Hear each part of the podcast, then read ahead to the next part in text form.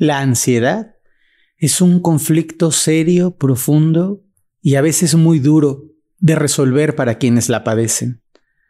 No se trata de un cuento chino, tampoco es solamente una herramienta que ocupa la gente para aparecer como un enfermo. Es algo auténtico, algo verdadero y algo que hoy quiero reflexionar contigo, incluso compartirte un poco de mi experiencia personal porque la he vivido y también darte herramientas para que puedas atravesarla de una manera mucho más fluida y feliz. Bienvenidos todos a este podcast. Más allá de lo ordinario, se encuentra una realidad extraordinaria. Descúbrela a través de los ojos del vidente comunidad estoy agradecidísimo con la respuesta. Hemos tenido un montón de comentarios, de muestras de cariño. Gracias, gracias a todos los que se suscriben, a todos los que tienen activa la campanita, a esta comunidad maravillosa que semana tras semana, domingo tras domingo, nos van compartiendo, que les sirve, que les ayuda. Tocamos de todos los temas que vayan enfocados en el crecimiento humano y hoy vamos a hablar de ansiedad. Y quiero decirles que en particular voy a enfocarme a la ansiedad en la gente joven, en cómo estamos viviendo dentro del mundo con tanto movimiento, con tanta tecnología, con tanta revolución. Quiero comenzar describiendo para quienes nunca han vivido la ansiedad qué es la ansiedad. Y he de decirles que yo he padecido ansiedad particularmente hace ya muchos años, unos 12 o 14 años quizá, haciendo un viaje fuera de México, tuve un ataque de pánico, tuve una crisis de ansiedad, fue muy difícil para mí manejarla porque no podía regresar, había ido eh, en un viaje a Francia a visitar el santuario de Lourdes, al llamado de la Virgen, que es una figura muy importante para mí, la Virgencita de Lourdes, y había ido en unos vuelos que se llaman vuelos sujetos a disponibilidad, que son unos vuelos que te salen mucho más baratos pero que solo te puedes subir al, avión si la gente no va o si alguien falta, entonces ya te toca tu boleto, no lo llevas tan fijo. Y resulta que yo tuve una serie de circunstancias duras estando en Francia, de circunstancias energéticas, de ataques psíquicos que fueron bastante, bastante fuertes para mí. Y cuando regresé a París y me fui al aeropuerto y llego al aeropuerto, veo una cantidad de gente tremenda porque habían cancelado vuelos y me dicen que no hay vuelo para que yo me regrese, ni ese día ni al día siguiente ni al próximo día. Y siendo yo una persona bastante tranquila, era más joven, pero sereno, tranquilo, meditando, de pronto empiezo a sentir que no me puedo regresar a mi casa, me empieza a entrar el deseo profundo de ya me quiero regresar, me urge regresar, me tengo que regresar, comienzo a sentir una opresión en el pecho, ganas de llorar, el cuerpo frío, frío, frío, frío, helado, la cabeza a mil, quería tomar agua, quería a la señorita del mostrador le decía, por favor, déjeme subir como si fuera un niño y como si fuera decisión de la, de la señorita, es que, ¿qué tengo que hacer? Entonces entré en una crisis, en una crisis terrible. Estaba yo solo en, en, ese, en ese viaje que necesitaba resolverlo de alguna manera. No estaba pensando con claridad. Me senté en, un, en, un, eh, en una salita de espera del aeropuerto del Charles de Gaulle. Estaba sentado ahí. Entonces sentía como mi cuerpo estaba como en una temblorina horrible. Yo con mi maleta y les puedo decir que en, en, un periodo de unas cuantas horas que me duró, me sentía como si fuera un niño huérfano, abandonado, tirado en el mundo, solo, sin una capacidad de resolver nada, con muchísimo miedo. Me empezó a dar miedo no poderme regresar nunca, empecé a tener unos pensamientos absolutamente paranoicos de entonces ya nunca voy a regresar y qué tal que me pasa algo aquí y dónde voy a dormir y ya no, eso era real, que no tenía dinero, pero dónde voy a tener dinero y no voy a poder comer y ver a la gente, estaba, había mucha gente esperando vuelos, yo, yo veía a la gente y me entraba miedo de la gente y entonces tengo que casi casi luchar por mi sillita porque entonces no me voy a poder sentar aquí. Luego en, en la crisis de ansiedad me levanté, trataba de caminar, me puse como un poco obsesivo caminando en, el, aeropuerto con uno de estos carritos a buscar una solución. Entonces empecé a llamar a México, preocupé a mi, a mi familia. Afortunadamente, y lo tengo que decir, mi mamá este, me respondió, obviamente son muchas horas de diferencia. Le dije, mamá, me siento muy mal, me tengo que regresar a México ya porque siento que si no me va a pasar algo, o sea, horrible.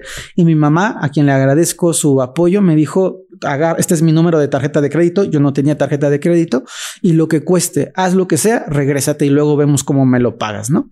Y para mí eso fue como Entonces de ahí me, me, traté de serenar, empecé a tratar de hablar con las sobrecargos. Yo hablo muy poquito francés, pero algo hablo de francés. No podía eh, hablar con ellas, este, no podía hablar en inglés, no podía hablar en español. O sea, de verdad, quiero decirles que se los, se los platico porque lo he experimentado en mi cuerpo. Fue la crisis más fea que he tenido. Me duró yo creo que unas cinco o seis horas. Eh, finalmente pude conseguir un boleto de otro, de otro precio más, más elevado para subirme. Me subí al avión empapado en sudor, con muchísimo frío. Estaba formado en la fila del avión el primero antes de que empezaran a abordar. Tenía miedo de que ya estando en la puerta no me pudiera subir al avión. Era ingobernable mi pensamiento. Tocaba mi pasaporte, tenía miedo de perder el pasaporte, revisaba la sala donde estaba el vuelo y ya había volado muchas veces para ese, para ese momento. Entonces, es algo de verdad muy descontrolado, es algo muy descontrolado, es como si tú no fueras tú con, con el ataque de, de, ansiedad. Recuerdo en ese, en ese viaje que había unos músicos y entonces a un señor que traía una guitarra en una identificación proyectiva, me le acerqué y le dije, usted es músico como mi papá, ¿me puede subir al avión? Y el señor me veía con cara de, ¿cómo que te voy a subir al avión? Pues súbete, ¿no? Entonces yo tocaba su guitarra para que no me, para que no se fuera a avanzar. Unas cosas de verdad muy locas. Lo platico con humildad porque tiene tienen que saber que detrás de cada persona hay una historia y que a veces me parece todavía más lindo cuando hablamos de un tema que hemos experimentado. Yo no estoy aquí dando charlas de espiritualidad y de crecimiento humano porque he tenido una vida limpia y perfecta. Al contrario, he vivido abusos, abandonos, fracturas, quiebras, crisis, momentos económicos dificilísimos, enfermedades, muertes, divorcio de mis papás, violencia en casa. He vivido temas de adicción muy cercanos a a, mi entorno, he tenido situación de pobreza extrema, he tenido situación de calle en algún momento, poquitos días de mi vida. he vivido las cosas y he tenido ataques de pánico, rupturas de corazón, este, perrillas en los ojos, caída de cabello, este, grasa en el pelo, caspa. O sea, esto quiero contar. Soy un ser humano con todas las experiencias que me permiten hoy hablarte a ti desde el cuidado, desde el cariño. Esta experiencia, cuando me subí al avión, estaba tan agobiado, estaba hiperventilado, respiraba mucho más rápido. Te lo describo porque a veces tú ves a una persona con ansiedad y puedes decir, ay, qué exageración, pero no te imaginas el infierno que la persona está viviendo adentro. Y seguramente tú te acercas y le dices, respira, cálmate. Yo ya enseñaba meditación y estaba tan asustado, con se siente como si hubiera un dique de concreto en el pecho que no podía inhalar profundo y entonces hiperventilaba, eso me generaba más alteración, tenía miedo de que me fuera a dar un infarto. Y la historia, afortunadamente, gracias a una señorita sobrecargo que me vio muy mal en el vuelo, me subí al vuelo asustado, no podía subir mi maleta de mano a la parte de arriba, no quería soltar mis cosas, estaba con mi pasaporte, o sea, una cosa de verdad muy fea. Y agradezco a esa señorita que se me acercó y me dijo, joven, ¿se encuentra bien? Le dije, no, señorita, tengo miedo. Y muy amorosamente, y lo, platico sin eh, eh, ni, la, ni la aerolínea ni el nombre de la señorita, me dijo, esto no se puede hacer, pero yo traigo unas pastillas para dormir. ¿Quiere una? Sí, por favor. Me dio mi pastilla, yo que no bebo, me eché dos vinitos en el avión y ¡pum! Ahí se me quitó la ansiedad. He tenido otros episodios, pero ese fue por mucho el peor. He atendido, cuando antes daba terapias, atendí gente con ataques de pánico generalizados y crisis de ansiedad. Recuerdo mucho la historia de un, de un hombre, de un, de un paciente mío que tendría 34 o 35 años y que le daban ataques de ansiedad y yo acomodo, acomodo la energía sobre la camilla. Cuando antes daba consulta, eh, había una camilla, entonces yo trabajo energéticamente con la gente sobre la camilla. Este hombre se sube a la camilla, un hombre que a lo mejor medía un 80, un hombre alto, delgado, joven, y de repente cuando estoy tratándole de dar energía eh, para bajarle la ansiedad, empieza a tener un pensamiento obsesivo y me dice, no me puedo bajar. Si me bajo de la camilla me voy a morir. No puedo. O una cosa horrible. Entonces empieza a gritar este hombre, mamá, mamá. Su mamá estaba afuera, ayúdame. Entonces entró la mamá, la mamá viendo, no había nada más que bajar las piernas de la camilla, pero el hombre estaba incapacitado de bajarse de la camilla. Atendí personas que en el coche les daban crisis de ansiedad y que de pronto en un puente o en una zona de la Ciudad de México ya no podían avanzar, se hiperventilaban, tenían que estacionar el coche. Una persona una vez se bajó corriendo de su coche pidiéndole a alguien que se subiera al coche para conducirlo.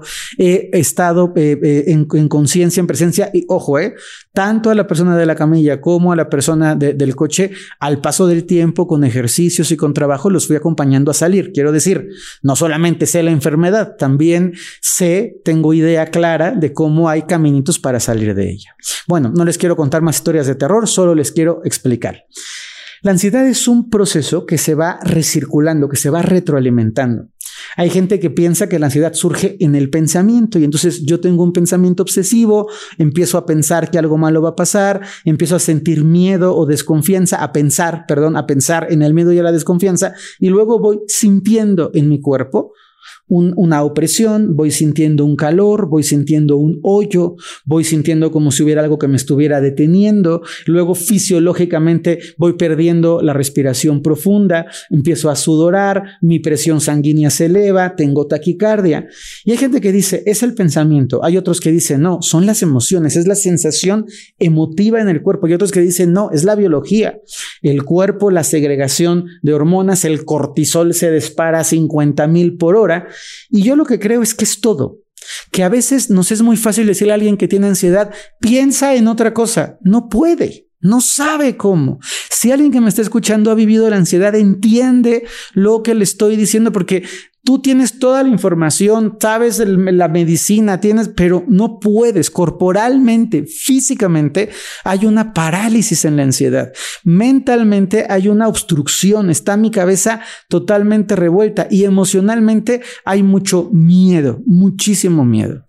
La ansiedad se deriva siempre del no presente. ¿Cómo, Fer? Sí. La ansiedad tiene que ver con algo que viví en el pasado, a veces una experiencia del pasado que me impacta, que se genera como una especie de trauma, una herida, y un evento en el presente me detona esa herida. Por ejemplo, eh, en, en las historias de terapia, una persona iba en su coche, en, bueno, iba en un coche, no manejando, iba de copiloto, se les descompone el coche en una carretera oscura, empiezan a tener miedo de que les pueda pasar algo y empieza a haber una psicosis, entonces suben las ventanas, gritan, se asustan, no les pasó nada, al otro día arrancaron y se fueron, bueno, al otro día fueron por ayuda y ya se fueron, ¿no? Pero esa experiencia del miedo que vivió se le quedó como, como grabada. Y de pronto en otro momento va circulando por otro lugar a otra hora del día en una en una eh, entorno diferente y algo ocurre, se llama detonante eh, o, proceso gatillo, algo ocurre que le lleva al regreso a esa experiencia, aunque no tiene nada que ver más que el hecho de que va en el coche y se paraliza peor que en la primera experiencia. Entonces la ansiedad se puede dar por eventos pasados que dejaron una impronta y que nos impiden avanzar. Recuerden que esos eventos pasados van dejando heridas y esas heridas cuando no se curan no nos permiten avanzar a toda la gente que quiera explorar no, no, solamente sobre la ansiedad, sino sobre las heridas, les recuerdo que tenemos el curso precioso de sanar las heridas de la infancia, que es maravilloso curso y que ahí ustedes pueden online meterse y entender las heridas que tuvimos en la infancia que van a repercutir en nuestra vida. Volviendo al tema de la ansiedad, esta impronta o esta herida que tú tienes se queda como grabada y luego en otro momento, en otro proceso, surge o brota. Otra manera donde la ansiedad está colocada en el pasado es con un recuerdo fragmentado y adherido. ¿Qué significa esto? Que a lo mejor tú de chiquito viste a tu papá eh, jaloneando a tu mamá. Muy mal, pésimo, no se toca sin el consentimiento de nadie. No estoy para nada a favor del jaloneo, para nada, me parece muy mal. Pero tú adheriste al jaloneo que le pegó y a lo mejor no le pegó, la jaloneó o adheriste al grito que la jaloneó y no la jaloneó, solo le gritó, tu mente construye. Y eso se vuelve una experiencia traumática, una experiencia muy pesada, muy dura. Al vivir esa experiencia pesada y dura, tú la tienes metida en tu inconsciente, la tienes metida en lo que denominamos las improntas, que son como si fuera un gusano que se te pega. Y en otro momento de la vida, cuando estás en la calle caminando con tus hijos 30 años después, ves a un hombre que se pone violento con su pareja en la calle y a ti, sin ser consciente, te detona esa herida vieja, te explota y te viene la ansiedad. Yo te preguntaría, ¿la ansiedad que te está dando es la ansiedad real de una madre de sus tres hijos a los este, 30, 35 años o es el impacto que vivió la niña que fuiste cuando tu papá jaloneó o gritó o regañó a tu mamá o tu mamá a tu papá? Porque también hay mamás que regañan a los papás. En la vecindad donde yo vivía había una señora que le pegaba a su marido, para que sepan que también los hay. Y el marido salía pidiendo auxilio porque la señora lo agarraba con un sartén a tarancazos por borrachín. Pero bueno, para que vean que también hay mujeres que le pegan a los señores, ¿no? Y está muy mal en todos los sentidos. Me parece que la violencia está mal, punto pelota. No importa si es contra un perro, contra un árbol, contra un niño, contra una mujer, contra un hombre, contra una sociedad, muy mal. Bueno, entonces puede ser por el pasado y la ansiedad también tiene mucho peso en el futuro cuando tú vas construyendo películas. Entonces, si salgo a la calle, ¿qué tal que si salgo a la calle, un germen de alguien que pase por ahí me toca, se me mete al cuerpo, me genera moho interno en los pulmones, me asfixio y termino gris y muerto en una banqueta? ¿Cómo? Sí, así te construyes una película. O es que qué tal que si tomo el avión, el avión este, se cae en el mar y se hunde y yo como Titanic trato de surgir, pero entonces viene un tiburón y me muerde. Y la cosa es, amigo, Vas a volar a Aguascalientes, no hay mar. Ah, sí, pero puede ser que en mi película el avión se caiga en el océano, ¿no? Eh, y entonces esto quiero que entendamos que no es algo racional. Lo toco con humor porque quiero que lo entendamos todos. Este podcast está para gente que tiene ansiedad y para gente que no tiene ansiedad, pero que puede ver personas a su alrededor o personas que puedan estar diciendo, híjole, estoy sintiendo algo como que no está caminando bien. Entonces, la ansiedad, lo importante es, se retroalimenta Cuanto más piensas, más sientes, cuanto más sientes, más respuesta biológica, cuanto más respuesta biológica, más sientes, cuanto más respuesta biológica, más piensas. Y se va volviendo un embudo terrible, terrible, terrible, terrible, porque te va atrapando, atrapando, atrapando. Por otro lado, la ansiedad se genera en el pasado, cuando nosotros tenemos una experiencia traumática que nos impacta mucho y se detona por un evento en el presente o ocurre en el futuro, cuando yo proyecto mi energía hacia adelante y en ese hacia adelante construyo o co-creo o recreo episodios traumáticos, asquerosos, terribles, a veces absurdos pero que me generan ansiedad. Y esta ansiedad, cuando ya entró en mi cuerpo, tengo que aprender primero a detenerla, luego a bajarla y finalmente a erradicarla. Y eso es sobre lo que vamos a hablar. Primero, hay que parar la ansiedad. Si tú tienes una ansiedad, yo, yo lo que le sugiero es que pongan un número. Estoy ansioso 3, estoy ansioso 5, estoy ansioso 8. Hay gente que, mm, gente que además quiero muchísimo que me ha dicho, Fer, del 1 al 10 estoy ansioso 5000. De, de verdad, no, no están exagerando. Es, no puedo, Fer, me voy a, en este momento me voy a morir. Es que siento que se me va a parar el corazón. Y claro, cuanto más sientes que se va a parar el corazón, más rápido respiras. Y cuanto más rápido respiras, más hiperventilas. Y cuanto más te tensas, más cortisol. Y cuanto más cortisol, más pensamiento. Y cuanto más pensamiento, más miedo y más el dolor y tus hijos y ya ves el velorio. O sea, se vuelve una cosa tremenda. Entonces, nosotros tenemos que aplicar el, el, proceso contra la ansiedad desde tres frentes diferentes. Y aquí voy a hacer una pausa muy correcta y muy puntual.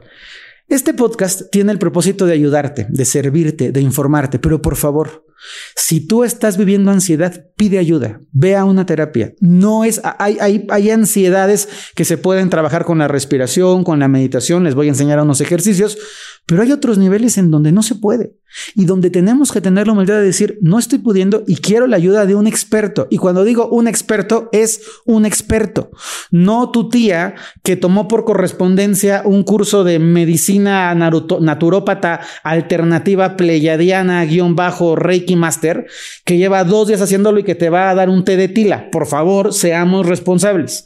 El té de tila, de todo lo que dije, el único que creo es en el té de tila. No, en el Reiki también. Entonces es muy importante que entendamos que a veces hay que buscar la ayuda de un profesional. Segundo, si tú eres un familiar de alguien que está viviendo ansiedad, te pido por favor que escuches otra vez el podcast y que seas compasivo. ¿Qué significa compasivo? Tú no puedes saber lo que estás sintiendo porque tú no estás en su carne, pero puedes decir, no sé lo que estás sintiendo, pero debe de ser muy feo. Y si esa persona está sintiendo feo y yo estoy diciéndole, ya levántate, ándale, no te hagas el dramático, párate, le estoy haciendo daño y estoy alimentando la ansiedad. Entonces, ser compasivo es, me acerco a ti, te puedo, te, ayudo con algo, quieres que te ayude a levantarte o, que esto sí les voy a enseñar, vamos a respirar. Porque, les decía, para trabajar contra la ansiedad vamos a, tocar tres frentes, el mental, el emocional y el energético, ¿de acuerdo? Y en el frente energético lo que tenemos que hacer es alinearnos, procurar estar en centro. ¿Cómo lo vamos a hacer? Ocupando una herramienta que es la respiración. ¿Y qué es lo que te voy a pedir que hagas? Que mires a la persona, que haga contacto visual contigo, o si tú lo estás pasando, que abras tus ojos. Es muy importante que abras tus ojos porque cuando yo tengo mis ojos cerrados, activo otras partes del cerebro, no me voy a meter aquí en neurofisiología, otras partes del cerebro y me meto más en mi rollo. Abrir los ojos es afuera, aquí. ¿Qué está pasando aquí? No, no en el futuro, aquí. Ah, pues estoy viendo mi, mi patio, estoy viendo a mi perro, estoy viendo mi mesa, estoy viendo mi sillón, estoy viendo aquí. Ya que abrir los ojos, vamos a comenzar a respirar y ojo, vas a ayudarlo con las manos. Vas a tomar sus manos o tú vas a tomar tus manos y vas a llevarlas de las tus manos de las de la parte de abajo de tus piernas la vas a ir levando hacia arriba, inhalando muy despacio, lo más que puedas, despacito, despacito. Cuando llegues hasta arriba vas a hacer una pausa. Cuentas uno, dos, tres y luego vas a exhalar con tus manos, bajando tus manos, bajando tus manos, bajando tus manos, bajando tus manos. Este proceso no es una vez, a lo mejor son 50, pero es sigo respirando, paro y luego exhalo y voy bajando. Cuando estamos en acompañamiento, si estoy viendo a mi hijo en ansiedad, hijo, vamos a hacerlo juntos. Yo respiro contigo. No lo presiono, ya, fueron tres, ya apúrate. No, estoy respirando contigo. Esto va a permitir primero que detengamos la ansiedad, que no dejamos que nos invada por completo. Otra cosa importante es traer la atención al presente. Entonces, por ejemplo, cuando yo estoy respirando, poder decir, aquí y ahora, yo estoy levantando mis manos. Aquí y ahora yo estoy inhalando. Aquí y ahora yo tengo mis manos arriba. Aquí y ahora yo voy bajando mis manos.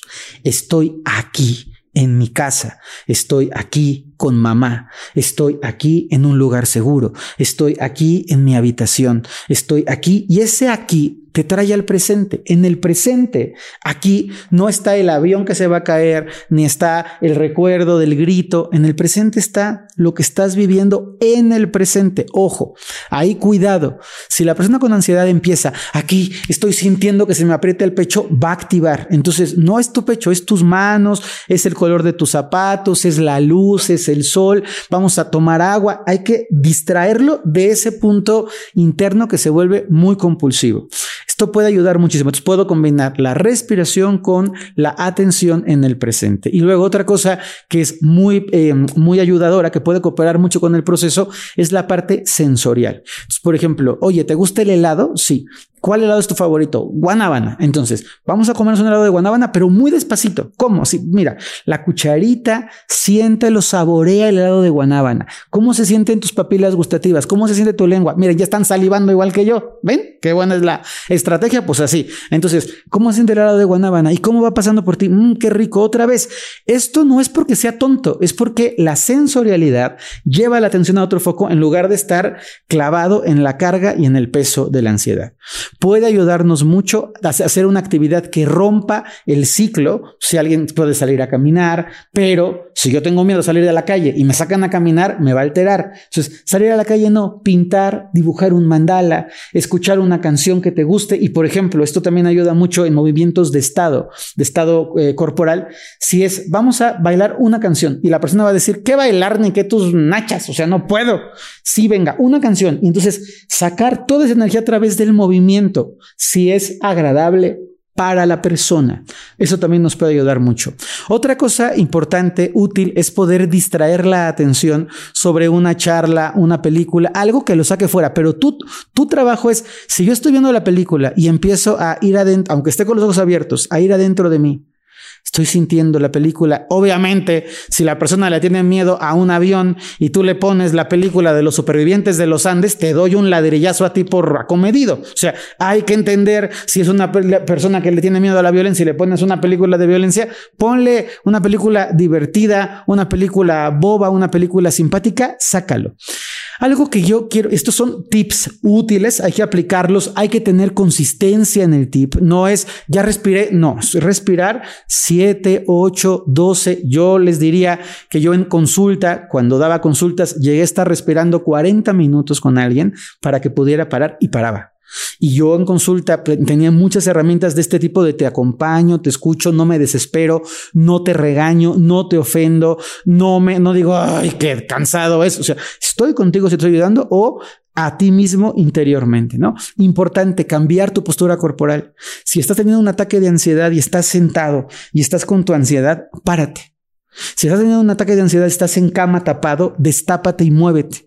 Si estás parado teniendo un ataque de ansiedad, haz dos lagartijas, haz un abdominal, dale la vuelta a la mesa de centro de tu casa, porque quedarte en donde estás va a avivar la ansiedad se me va el tiempo. Yo quiero decirles que deseo de corazón que estos tips les sean útiles, que deseo que la gente que tiene ansiedad sepa que se vive y que se puede atravesar, que tuve casos de ansiedad clínicos de gente que perdió su trabajo, de personas que no podían relacionarse, de gente que no podía salir de su habitación y siempre hay un camino. Estas personas hoy están bien, son funcionales. Tuve mucha gente que traté con ansiedad en su momento y creo que tú puedes buscar un camino de solución, una terapia profesional, atrévete a hablarlo, no estás loca, no estás loco, no es una cosa menor, puede ser un conflicto grande y hay que resolverlo. A los que no han tenido ansiedad, es una parte que busca informar, hacerlos conscientes, hacerlos responsables y por favor sean compasivos. Nadie queremos vivir una circunstancia como esa y cuando a alguien le toca, creo que lo mejor que podemos hacer es acompañarlo muy bien y si no, respetarlo. Y si no lo puedes respetar, quítate, porque no le haces bien a la persona metiéndole más presión de la que ya lleva dentro. Y, la, y finalmente, el último mensaje es, tenemos que saber que a pesar de los conflictos, las cargas y los pesos, hay algo superior como tú le quieras llamar, que nos acompaña. Y que a veces cuando ya no tenemos más claridad en el mundo que conocemos, tenemos que alzar la vista, ir al interior de la tierra, entrar en nuestra profundidad y pedir ayuda. A veces los ángeles y la luz también nos ayudan a salir de las tormentas. Les envío un gran abrazo a todos y les deseo siempre luz y bien.